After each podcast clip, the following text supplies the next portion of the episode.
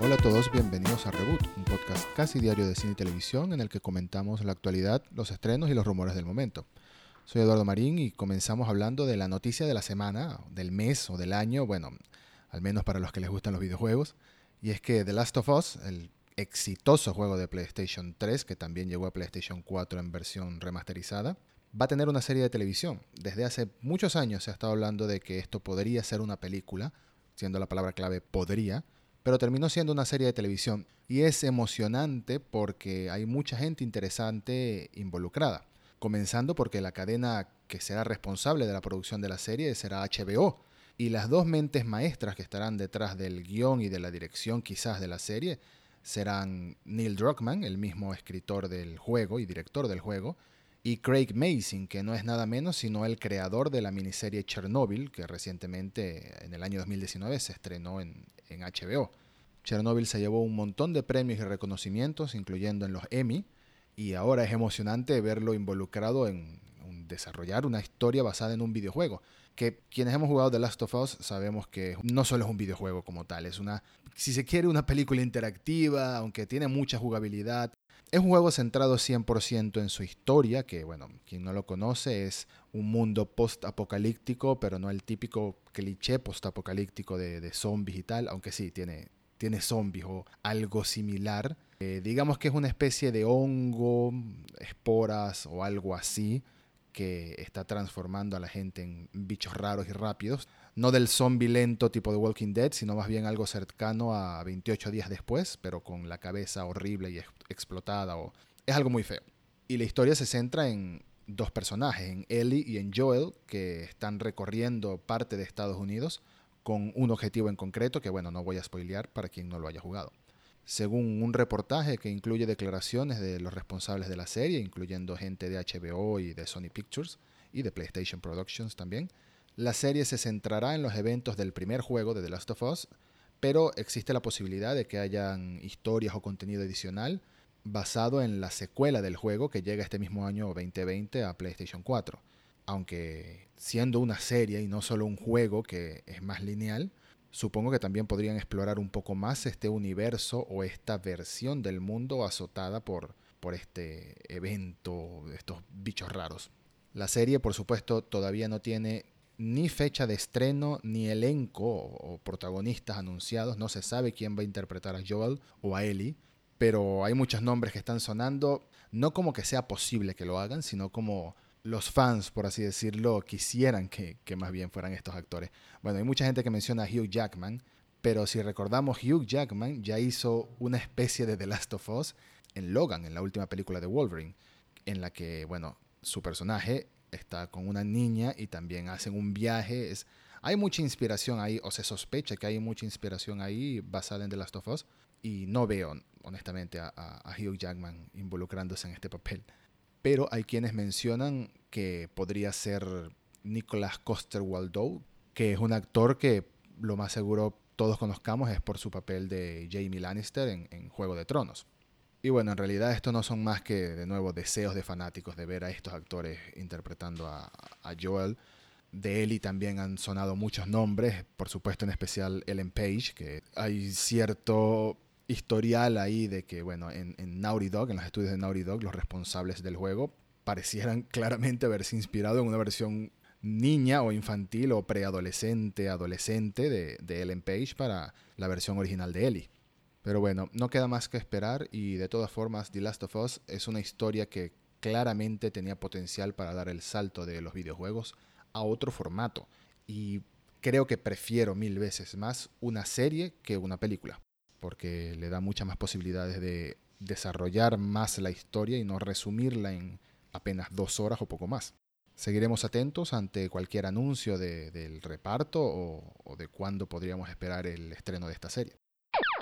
La siguiente noticia es que Tessa Thompson, la actriz que interpretó a Valkyrie en Thor Ragnarok y también brevemente en Avengers Endgame, ha confirmado que Christian Bale regresa al mundo de los superhéroes pero esta vez en el universo de Marvel. Y no regresa como superhéroe, sino más bien como villano. La actriz comentó o se le escapó en una entrevista, quizás fue adrede, quizás no, que Bale será el encargado de interpretar al villano en Thor Love and Thunder, o en Thor 4, la próxima película del dios nórdico de Marvel, de Asgard.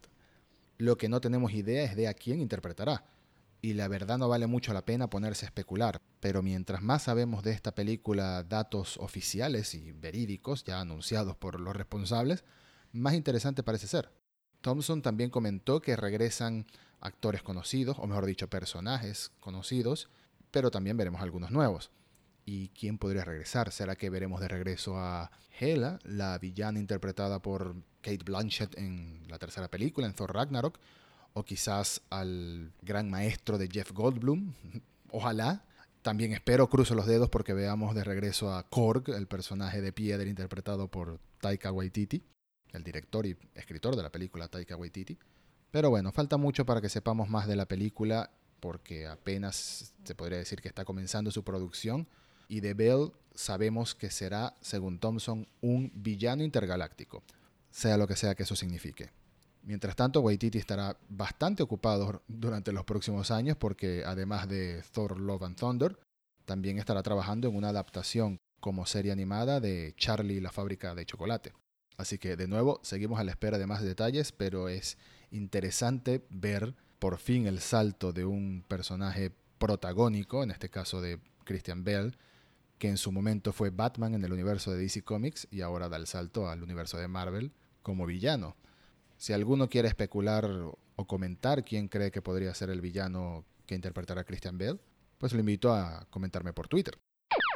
Y la última noticia en este episodio cortito de viernes, que no hay mucho más que comentar relevante en realidad, es una mala noticia y es que Star Trek 4 parte de la saga esa que reinició J.J. Abrams en el año 2009 con el reboot, entre comillas, de Star Trek, que siguió con Star Trek Into the Darkness y que recientemente, en el año 2016, nos dio Star Trek Beyond.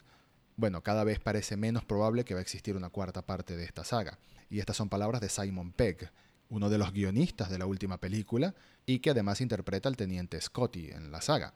Según Pegg, duda de que una cuarta película se haga realidad y la razón es sencilla, dinero. En una entrevista el actor comentó que el hecho es que Star Trek no hace tanto dinero como por ejemplo una película de Marvel. Si acaso hacen unos 500 millones de dólares y para hacer una se gastan unos 200 millones, por lo que tienes que hacer al menos tres veces más de lo que invertiste para obtener beneficios. Y la última película, que sería Star Trek Beyond, no fue tan exitosa. Y en realidad está siendo bastante generoso porque nada más la película obtuvo en taquilla unos 343 millones de dólares, tras un presupuesto o una inversión de 185 millones de dólares, según datos oficiales. Según PEG, el relativo fracaso de la película tiene que ver con que el equipo de promoción de la película no aprovechó el momentum, o parece no haber aprovechado el momentum, de que Star Trek como franquicia estaba cumpliendo 50 años.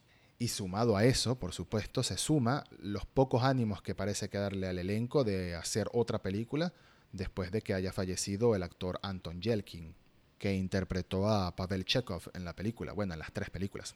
Yelkin falleció en un accidente en, en su auto y según Peg eso fue un golpe muy duro para su pequeña familia del cine, por lo que su entusiasmo de hacer otra se vio bastante afectado, o parece haberse visto bastante afectado según su percepción.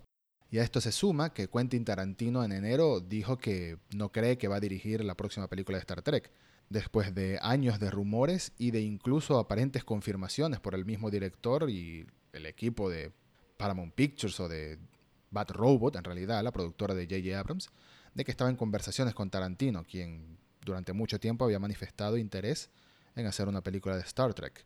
Bueno, en una entrevista en enero durante su gira de premios relacionada a su película Once Upon a Time in Hollywood. Le consultaron acerca de, su proyecto de Star Trek y el director respondió que él cree que van a hacer esa película, pero no cree que él sea quien va a dirigirla.